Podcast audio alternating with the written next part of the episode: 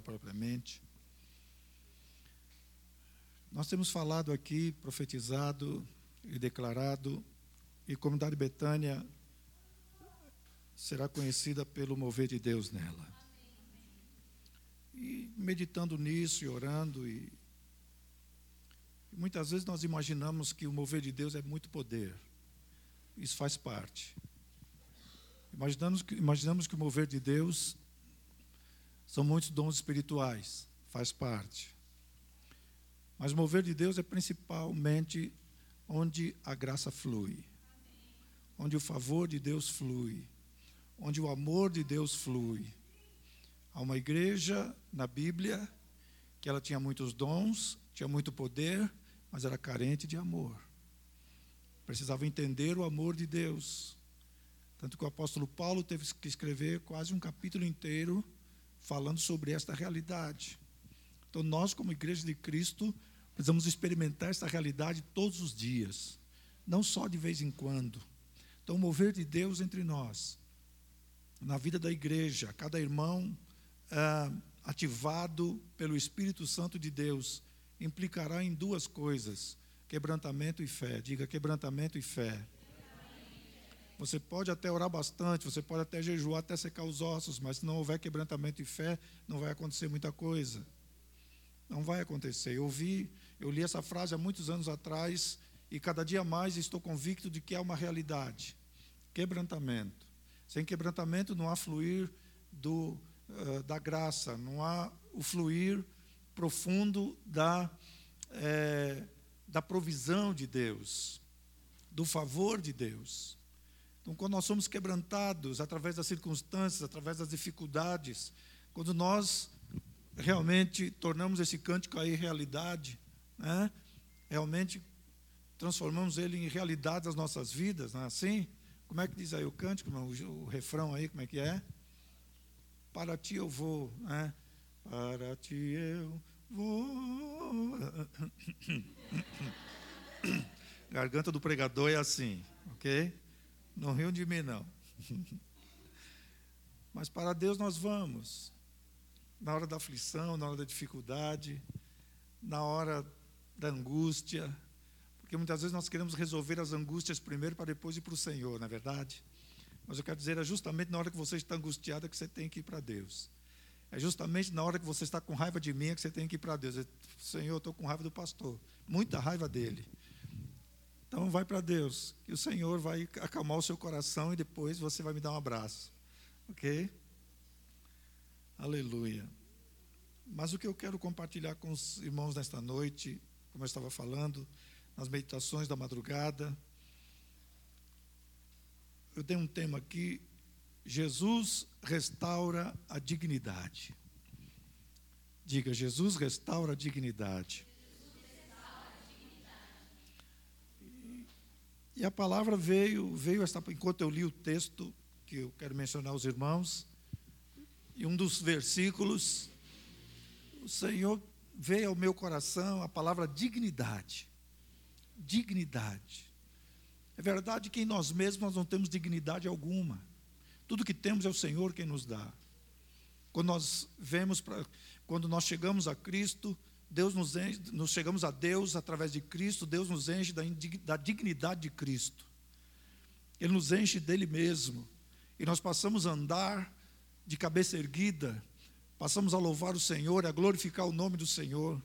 Mas há momentos de nossa vida que parece que esse negócio vai embora, tantas tribulações acontecem, tantas lutas acontecem, tantos desajustes na família acontecem, é? tantos desajustes na nossa vida acontecem, que nós perdemos a dignidade, é, aquilo que Deus nos deu, aquilo que Ele é, derramou sobre nós, aquilo que a Sua graça fez fluir sobre nós. Se alguém andava com a cabeça baixa, cabisbaixo por conta de pecado, por conta de alguma coisa, quando se encontrou com Jesus, Jesus o ergueu, Jesus o levantou.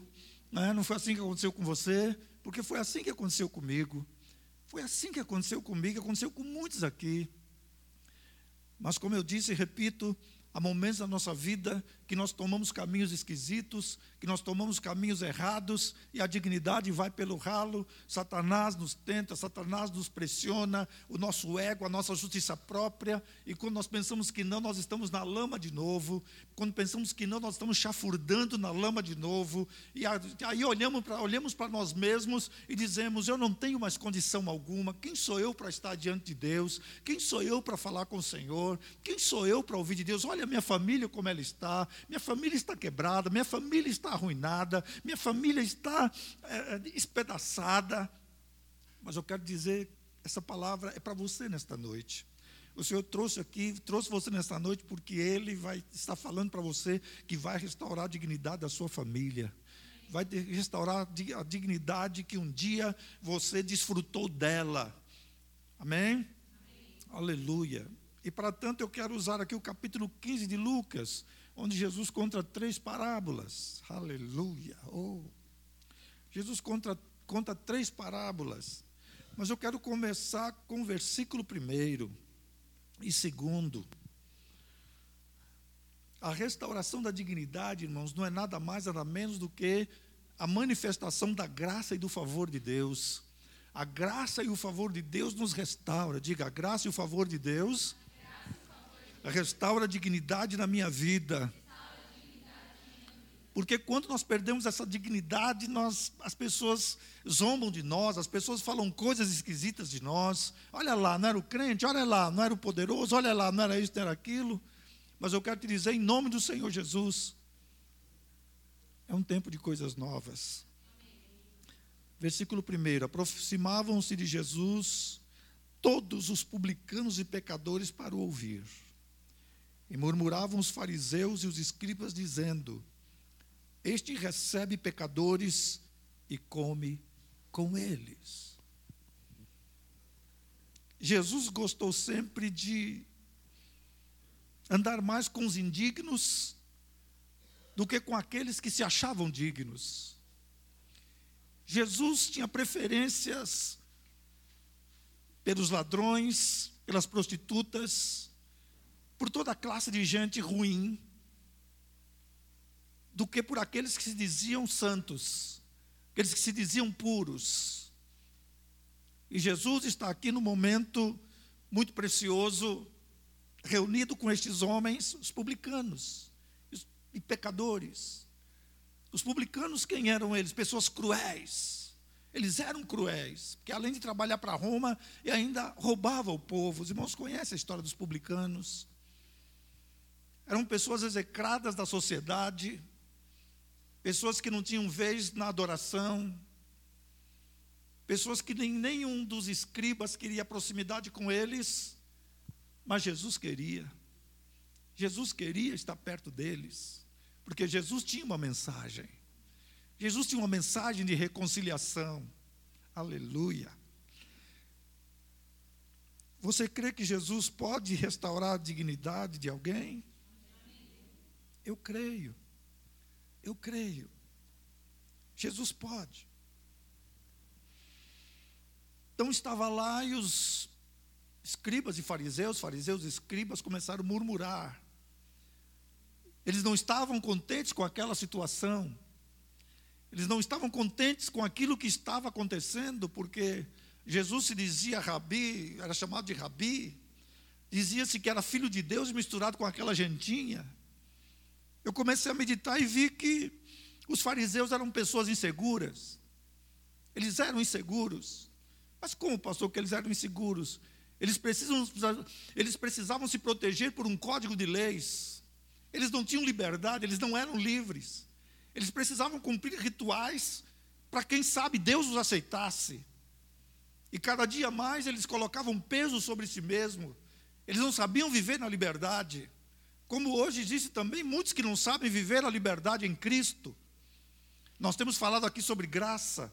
Graça não é outra coisa senão a liberdade que Cristo nos dá para viver de maneira suprida, de maneira abundante. Isso o Senhor nos proporcionou, mas os fariseus tinham essa dificuldade. Eram pessoas inseguras. Eles precisavam de códigos eles precisavam de leis. Eu pastorei uma igreja que, quando eu cheguei lá, eu comecei a pregar o Evangelho.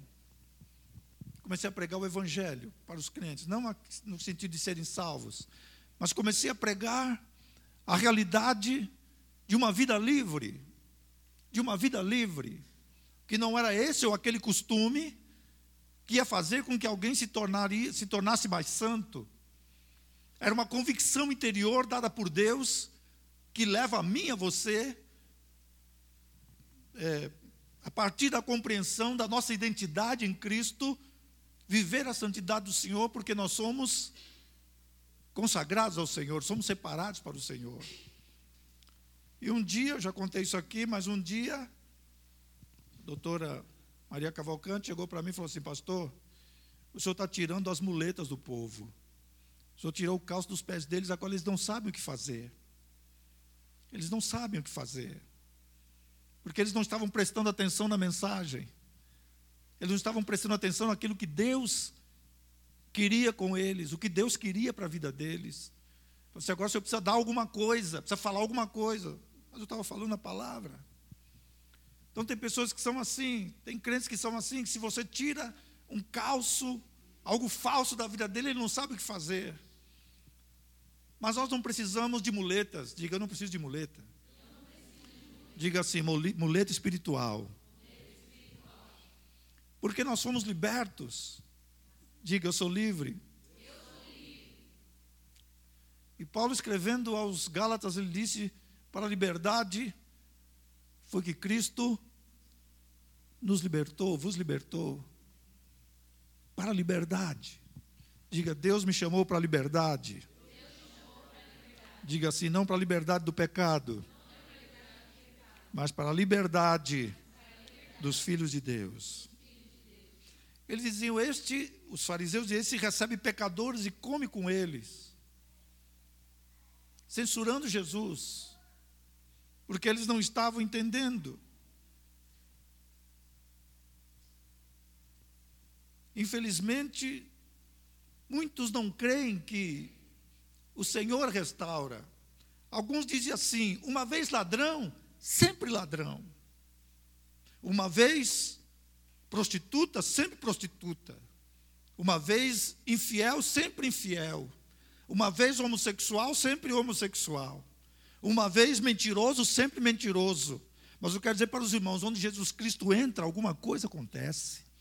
Onde Jesus Cristo entra, a mudança acontece. A mudança de mente acontece. Vocês não creem nisso? Porque eu creio, irmãos, porque nós vamos receber muita gente aqui. Enquanto eu meditava nisso, eu comecei a, a pensar no que Deus tem reservado para nós e o tipo de gente que nós vamos receber aqui. E nós precisamos crer nesta realidade. Precisamos crer nisto de que o Senhor transforma nós não, ficaremos aqui observando, julgando quem, tá, quem está transformado ou não. O que eu quero dizer é que o Senhor transforma. Agora, quem estiver é, fingindo é problema dele. Não temos nada com isso. Encontramos na Bíblia não só esses, essas pessoas, encontramos Zaqueu. Quem era Zaqueu? Um publicano também. Mas o dia que o Senhor entrou na casa dele para um, para comer lá, para uma ceia, se eu não me engano. É? Zaqueu foi impactado pela graça. É tão glorioso quando nós somos impactados pela graça, não é verdade, irmão? E Deus está me ensinando muito sobre essa questão de graça nesses últimos dias. Deus tem falado muito fortemente, às vezes lá na madrugada, na leitura de um livro. Inclusive, depois eu vou recomendar um livro para vocês, ok? Que vai ser muito bom. Então eu começo a meditar no que, no que Deus está fazendo, no que Deus quer fazer. Uma igreja poderosa não é aquela que o povo sapateia para lá e para cá. Tudo isso, né, vamos dizer, faz parte do contexto pentecostal. Mas não é isto. A realidade é bem outra, é quando a graça está fluindo, o amor de Deus está fluindo, quando alguém entra aqui vestido esquisito, homem vestido de mulher, mulher vestido de homem, né, daquelas características que vocês sabem, e ela é impactada pelo amor, de, pelo amor do Senhor que flui aqui entre nós. Isto é mover de Deus. Isto é mover de Deus. Alguém que um dia andou entre nós, alguém que um dia andou uh, conosco e de repente se desviou por algum motivo, por alguma dificuldade, eu quero dizer aos irmãos que o Senhor vai restaurar dignidades. Ele vai restaurar dignidades. Diga comigo, o Senhor vai restaurar dignidades. Oh, isso é tremendo, irmão. Está queimando, ardendo dentro de mim. Aleluia. Mas isso vai acontecer, sabe quando? Quando eu e você deixarmos de ser fariseus. Porque muitas vezes nós estamos agindo como os fariseus. Estamos agindo assim. Os publicanos e os pecadores querem se achegar. E nós estamos. Eu não aceito isso, hein? Hum, esse negócio aí, hein? Esse negócio aí, hein? Esse negócio aí, hein? Irmãos, Deus é perfeitamente capaz de transformar corações. Deus é perfeitamente capaz de mudar vidas de uma maneira que você não imagina. Mas infelizmente o meu farisaísmo, o meu legalismo, oh, o meu legalismo coloca barreiras, coloca dificuldades, coloca problemas, põe limites. Eu quero dizer para os irmãos que com Deus não há limites. Aleluia. Pastor, quer dizer que agora já está escancarado, agora que vai ficar no. Não. Não. A Bíblia diz, Paulo escrevendo aos Coríntios, diz assim que o amor de Cristo nos constrange.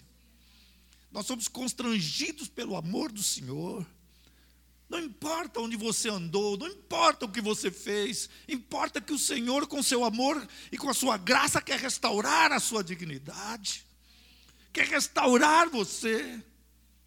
E em nome de Jesus nós deixaremos de ser fariseus, amém, irmãos? Diga, eu deixarei de ser fariseu. Porque basta os fariseus do mundo, bastam eles, bastam os fariseus que ficam nos apontando. Oh, palavra dura. Mas vamos lá. Nós ficamos murmurando. Pegamos um versículo bíblico, ah, porque está escrito, porque é verdade, está escrito, irmão. Mas vamos com calma. Vamos para o joelho primeiro, vamos para Deus, porque Deus vai transformar toda essa situação. Eu disse aqui no dia da nossa confraternização que aqui é lugar de gente ruim. Aqui é lugar de gente ruim. Aqui é lugar de gente má. Mas quando chega aqui, ela recebe tanto amor que ela vai dizer: não tem como permanecer desse jeito, não tem como viver dessa maneira, não tem como continuar caminhando assim, tenho que mudar. Aí vai te perguntar: como é que eu faço para mudar? Como é que eu faço? Aí você entra com ela no discipulado, na consolidação. Amém, meus queridos? Quero dizer para os irmãos que a graça de Deus é a provisão para restaurar dignidades. Presta atenção aqui. Não perca nada nesta noite. Perca nada. A graça de Deus é a provisão para restaurar as dignidades. Aleluia. Mas infelizmente eu sou muito fariseu. É, é isso mesmo. Não me escondo, não. Infelizmente. Nós queremos ser uma grande igreja, amém, meus irmãos? Com muitas vidas, vidas salvas. Isto vai acontecer. Mas, primeiramente, nós temos que dar um jeito no fariseu que está dentro de nós. Temos que dar um jeito no legalista que está dentro de nós, no julgador que está dentro de nós, no murmurador que está dentro de nós. Vamos dar um jeito nele. Aleluia. Como eu dou um jeito nele? É tendo intimidade com Cristo. Porque qual de nós aqui admite que é fariseu? Eu só posso admitir que eu sou fariseu quando eu vou para o Senhor. Eu não posso apontar que dizer você é, você é, você é. Não posso fazer isso, não tenho essa autorização. Mas quando eu vou para Deus, Deus escancara meu coração e fala: Está vendo, meu filho? Como, é, você está falando tanta coisa, olha como é que é o seu coração. Olha como que é ele. Como que é o seu interior? O que acontece? Esses dias eu tenho orado ao Senhor para Deus falar algumas coisas comigo e digo para os irmãos que a semana que passou eu estava com medo.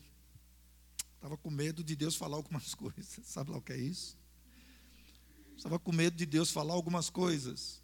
Porque nós queremos que Deus fale só coisa agradável, né, irmãos? Mas eu quero dizer para os irmãos que tudo que Deus fala é agradável.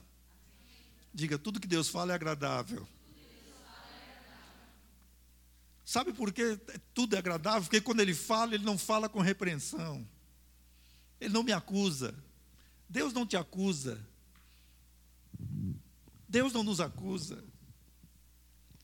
Eu fui para o Senhor, falei, Senhor, eu estou com medo do Senhor falar certas coisas aí. Ou estou com medo. Mas aí eu comecei a orar. Comecei a orar, fiquei em silêncio, e orei mais um pouco, e fiquei em silêncio, e li a palavra, li um salmo em voz alta, orei aquele salmo, depois li outros textos, e orei, fiquei em silêncio. Aí o Espírito Santo brotou uma oração dentro de mim, que era o próprio Deus falando comigo. Ah, coisa linda, coisa linda, coisa linda. A minha professora de Novo Testamento, uma americana, chamava Julian Gunderson. Ela disse assim que se Deus escrevesse o que se passa dentro do coração, nosso coração na parede, como fez lá com o rei lá da Babilônia, todos nós morreríamos de vergonha, não é isso? Mas Deus não vai fazer isso, não. Deus não vai fazer isso. Ele vai mostrar a minha realidade para mim mesmo, para que eu corra para ele e diga: Deus, dá um jeito aqui, me ajuda. Aleluia. Você quer saber quem você é? Quer saber como está o seu coração? Talvez você ache que está tudo bem, está tudo maravilhoso, você tem controle da situação, você sabe o que fala, você sabe para onde corre, você sabe para onde anda, você controla tudo, né? você assovia chupa cana, escova os dentes ao mesmo tempo, você bate o escanteio, corre, dá a cabeçada para fazer o gol e corre lá para o gol para pegar a bola. Né? Tem gente que se acha o, bambambam bam, bam da realidade, da vida. Mas quando nós nos aproximamos do Senhor, quando nós temos intimidade com o Senhor, quando nós nos quebrantamos, como a música disse aqui, é, para ti eu vou, para ti eu vou, não basta só cantar, para ti eu vou, temos que ir realmente. Temos que ir realmente. Você foi capturado? Você foi capturado pelo Senhor? Aleluia. Então, quando nós vamos para o Senhor, Ele descortina o nosso coração, descortina diante de nós, não para nos humilhar no sentido de dizer, está vendo como é que é o seu coração? Não, ó oh, meu filho, mude isso aqui, ó. Mas Senhor, eu não tenho poder a minha graça te basta. Mas, Senhor, eu não tenho. Eu. O meu favor é sobre você. Sabe, irmãos, eu tenho experimentado isso. Aí, não sei se foi no almoço, acho que foi no almoço, lá na minha casa, eu tinha tido um tempo de oração e estava lendo, acho que foi nesse dia, inclusive, que eu não queria ouvir, estava com medo de ouvir certas coisas. E aí eu estava lá, acho que era almoçando, né, minha esposa? Almoçando e estava assim com o celular na mão, mania que eu preciso largar. E o Senhor vai me ajudar. Eu estava assim, ela ficou olhando para mim assim, disse, que caras e bocas é isso que você está fazendo? O que, que é isso? O que é isso? Caras e bocas. É que aquilo que Deus tinha falado comigo lá estava estava aqui chacoalhando tudo aqui dentro, sabe? Estava um, uma convulsão aqui dentro. Eu falei para ela assim: são coisas que o Senhor, eh, são coisas que eu preciso, coisas que o Senhor falou comigo, coisas que o Senhor falou comigo. Aí ela falou assim: compartilha comigo. Eu falei: não, é só entre eu e ele. Só entre eu e ele. Mas aí depois eu falei assim: não, são, são situações que eu preciso resolver dentro de mim, que eu preciso alinhar dentro de mim. Ah, oh. Ah, Jesus, tu és tremendo, Senhor. Muito obrigado, muito obrigado. Mas foi um dia assim que não sei onde é que eu estava. Na linguagem hindu, eu estava no nirvana.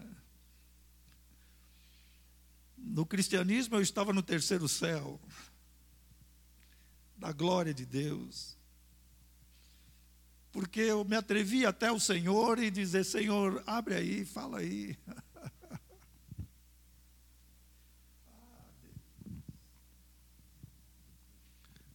Porque Deus quer restaurar a sua dignidade, não fica escondendo nada. Vai para Deus, abre seu coração, por favor. Não importa o que os fariseus digam, não importa o que os fariseus falem, importa é o que Deus fala, importa é o que Deus orienta, importa é o que Deus fala com você e mostra de áreas da sua vida. Aleluia. Eu estou num discipulado forte. Estou num discipulado forte. Estou sendo discipulado e, e tem sido maravilhoso, porque eu tenho podido experimentar essas coisas profundas do Senhor. E quando o Senhor, desculpe usar essa ilustração aqui, quando o Senhor abre a caixa de Pandora, não que haja demônios dentro de mim, ok? mas a ilustração da caixa de Pandora, quando ele abre a caixa de Pandora e que eu vejo as dificuldades, eu vejo quão insignificante eu sou para poder resolver aquelas questões sozinho. Aí o que, que eu faço? Eu vou para o Senhor. Porque Ele falou para mim e fala para você nesta noite que graça é provisão. Graça é provisão para você vencer. Lei é demanda, lei é exigência, lei diz faça. Lei diz assim, você tem que fazer para ter, você tem que merecer para ter. Mas a graça não, a graça é provisão. A graça diz, eu já fiz, está aí. Você quer vencer isso? Está aqui. Está aqui. É provisão. Vamos, receba, creia. Amém? Creia. Aleluia. Oh, maravilhoso Deus.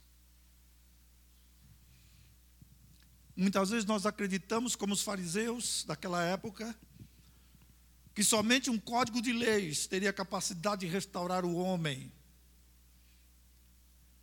Quando nós lemos a Bíblia, principalmente a carta de Paulo aos Gálatas, nós vemos que a lei tinha sua função, que era de mostrar a pecaminosidade humana, para que nós pudéssemos correr para Deus, para que nós pudéssemos ir para o Senhor. Então foi isso que aconteceu. A lei nos serviu de condutor, de aio, de, de pedagogo, de professor para nos conduzir até Cristo.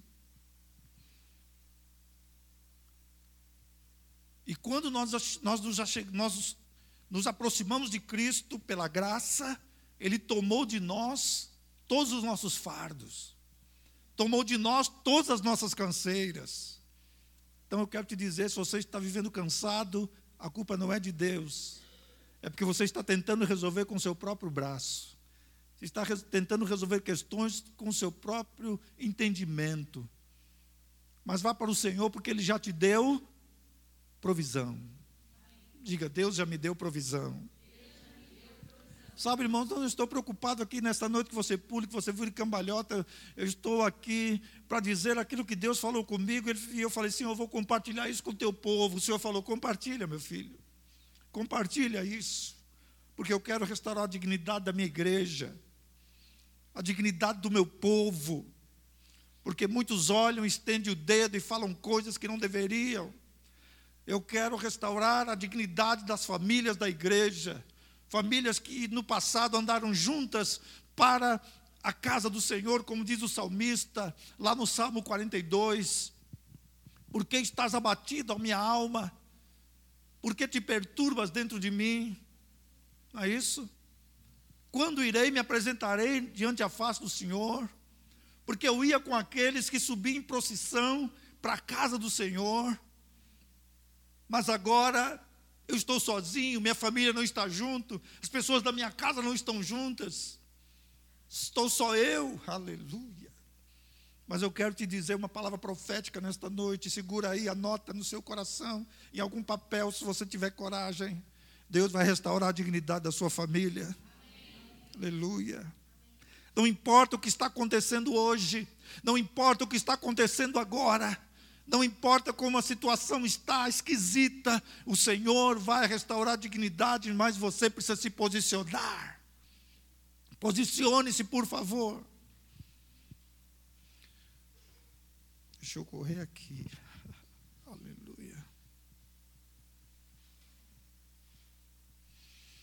Os fariseus, eles além de inseguros, mas mesmo assim eles eram prepotentes. Jesus os chamou de atores. Atores. Pessoas que representavam um papel. Hipócrates, ou hipócritas, né? Rupócrases no grego, rupócrases. Upócrases com H. Pessoas que representavam um papel, mas nós não estamos aqui para representar um papel. Nós somos chamados para mostrar Cristo, para que Cristo flua através de nós. Então Jesus teve que contar três parábolas. Jesus teve que contar três parábolas para mostrar como Deus está procurando os indignos. Contou três parábolas para mostrar como Deus estava procurando indignos. A primeira parábola que ele contou foi da ovelha perdida. Eu não sei como você se sente nesta noite. Talvez você venha aos cultos, louva o Senhor, mas infelizmente está se sentindo como uma ovelha perdida. É você que Jesus está procurando. É você que Jesus está procurando nesta noite. Oh, oh Deus. E na figura aqui do pastor que deixa as 99 e vai atrás dela, daquela uma que se perdeu. Né? Não cantamos aqui o imenso amor de Deus. Né? Eu falei, Deus, tá, tem tudo a ver com o que eu vou pregar hoje à noite. Está tudo no espírito aí, amém, irmãos? Eu comecei a examinar pelos cânticos, né? Vamos cantar o refrão aí que diz: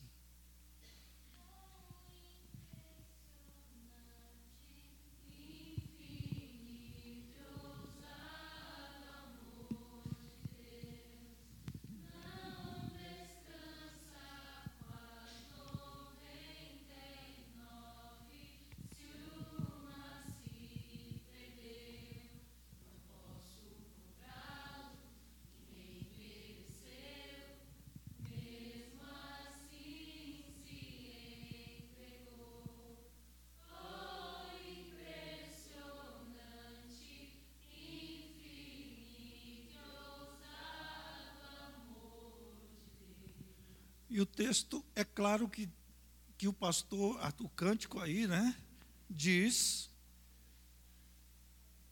que, não, que, o, que o pastor não fica contente, feliz, alegre. Ah, uma se perdeu, só é só uma. É só uma. Já tenho, tenho 99, para que andar atrás de uma, me cansar? Não sei onde ela se meteu, não sei para onde ela anda, não sei para onde ela foi, não sei em que balada está, não sei com que amigos estão, não sei. Então, para que, que eu vou atrás dela, dessa ovelha? Para que, que eu vou buscar esta ovelha? Não sei como ela está, se ela está. Talvez, ah, quem sabe um lobo até já pegou, já comeu, larga para lá. Vamos largar para lá. Mas o texto diz que o pastor foi atrás até que encontrá-la. Diga, encontrá-la. O pastor foi atrás até encontrá-la.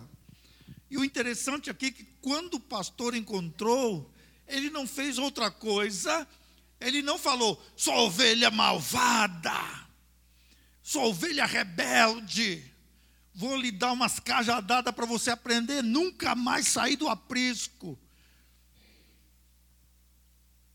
Não. O pastor foi lá, pegou ele e colocou no ombro. Colocou no ombro. Isso é restaurar a dignidade. Oh Espírito Santo de Deus. Restaurar a dignidade da sua família, dos seus filhos, a sua casa, restaurar, para que você possa realmente ter leveza debaixo da graça e do favor para louvar o Senhor, para adorar o Senhor. Aleluia. Jesus hoje está atrás de você. Mas, pastor, eu tô, tenho vindo aos cultos. O Senhor conhece o seu coração.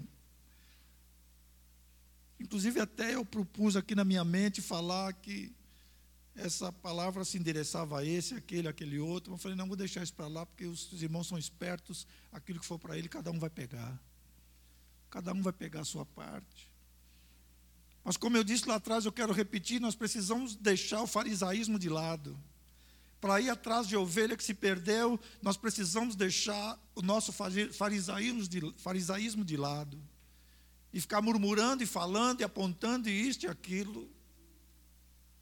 É isso que precisamos. Não é que vamos, ah, mas agora vai ficar de qualquer coisa. Não, senhores. A minha Bíblia sua diz que o amor cobre uma multidão de pecados. Para me apressar aqui um pouquinho, no versículo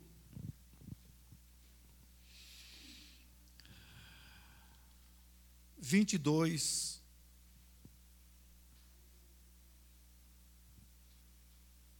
o vinte e um, ele porém lhe disse, Pai, pequei contra o céu e diante de ti, já não sou digno de ser chamado teu filho.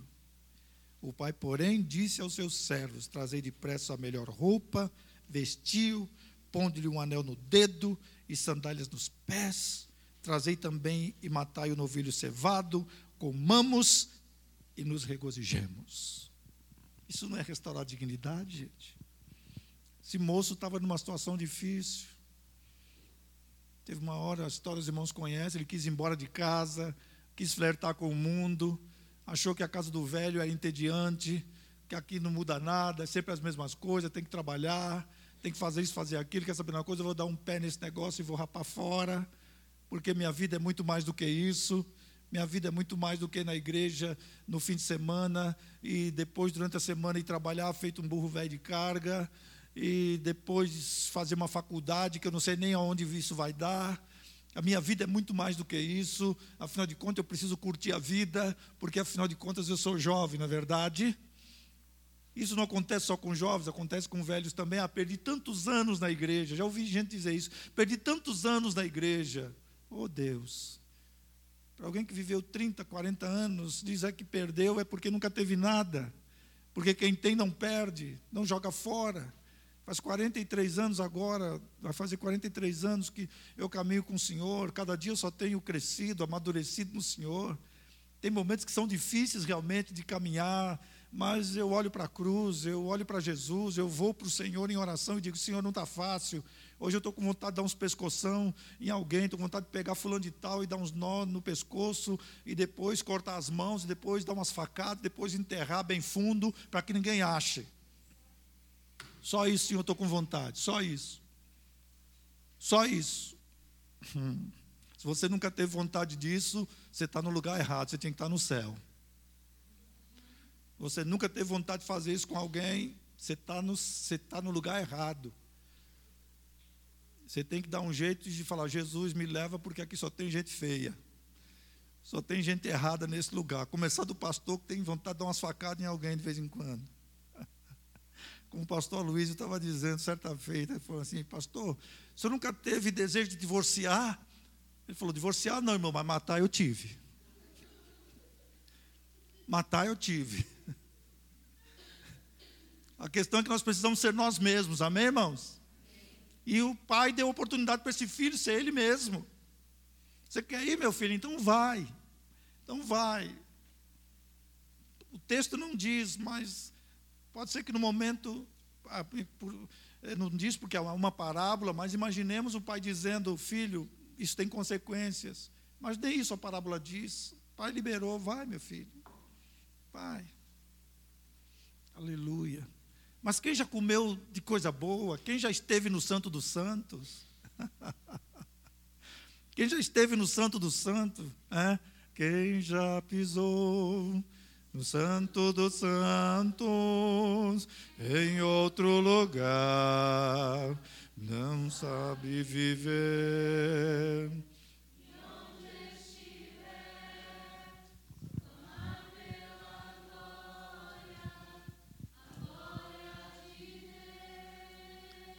Então ele já tinha estado no Santo do Santo. Como você está, quem já esteve no Santo do Santo não tem como fugir. Uma hora a, recordação vem, uma hora a fome vem. Como aconteceu com o menino, gastou tudo. Jogou tudo fora, o que tinha recebido do pai. Enquanto tinha alguma coisa para oferecer, os amigos estavam lá. Mas chegou a hora difícil, chegou a hora escura da alma. Né? Chegou a hora escura da alma que ele fora abandonado, nem emprego tinha, foi apacentar porcos, queria comer, né, fazer uma boquinha lá na comida dos porcos, mas ninguém dava nada. Então ele caiu em si. Caiu em si porque ele estava fora de si. O pecado deixa as pessoas fora de si. Diga, o pecado nos deixa fora de si. Ou fora de nós mesmos, como queiram. O pecado nos leva à loucura. Sabe aquela coisa que você faz e fala, mas como é que eu fiz isso, meu Deus? Porque como é que eu fiz isso? Como é que eu cometi esse erro? Esse pecado. oh Deus. Mas chegou o momento do regresso. O regresso é maravilhoso. O menino lá, lucubrou, engendrou uma fala com o pai. O pai o estava esperando. Assim como ele, está, ele espera todos nós, todos os dias. O pai nos espera todos os dias para aquele momento de intimidade. Diga, o pai me espera todos os dias para o momento de intimidade. Aleluia. E quando ele vinha lá longe, provavelmente mal cheiroso, barbudo, vamos pensar assim, diz que o pai correu antes que alguém o visse. O pai correu antes que alguém, alguém o visse, ele começou a falar. Não, talvez o pai botou a mão na boca dele e falou: Cala a boca, menino. Cala a boca, menino. O pai não criticou, o pai não humilhou. Está vendo? Não te falei que ia ser assim? Não te falei que você ia dar com, as, com os burros na água? Não te falei que tu ia quebrar a cara? O pai não falou nada disso, simplesmente o pai Falou, gente, ó quem está aqui. Gente, ó quem está aqui. Houve um momento de restituição. Restituição, diga restituição. restituição. Aleluia. Foi dada uma roupa nova para ele. Ele foi restituído a dignidade de filho, de gente da casa. Foi colocado um anel. Anel significa reconciliação. Foi, retornou à posição de autoridade que ele tinha. É, não é maravilhoso isso, irmãos? Isso vai acontecer muito aqui na comunidade Betânia. Mas nós não podemos continuar com pensamentos farisaicos. Não podemos continuar. Colocou as sandálias nos pés dele Sandálias significava, só usava sandálias quem era livre. Só escravo andava descalços. Só os escravos andavam descalços. E ele estava assim. Por isso que precisou de colocar uma sandália nos pés. Por isso que todos os dias eu e você precisamos calçar os nossos pés com a preparação do evangelho da paz, porque agora nós não somos mais escravos, nós somos livres. Amém? O espírito de escravidão não nos domina mais, mas sim o espírito de Cristo que clama: Abba, Pai. Abba, Pai. Vamos ficar em pé, irmãos, em nome de Jesus.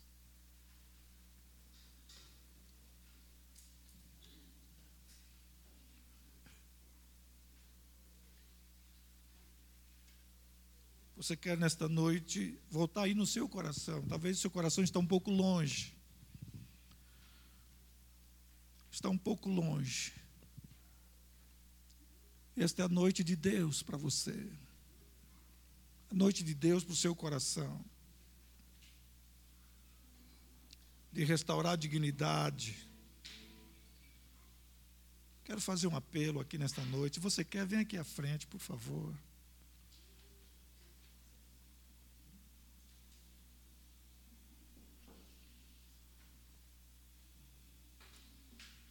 Senhor, eu estou tão perto, mas ao mesmo tempo eu estou tão longe.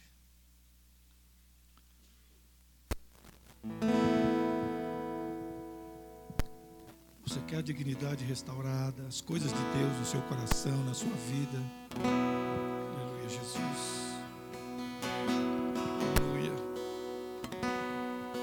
Todo o farisaísmo da minha vida, começa a orar assim: Jesus, eu tiro o farisaísmo da minha vida. Tira, Senhor.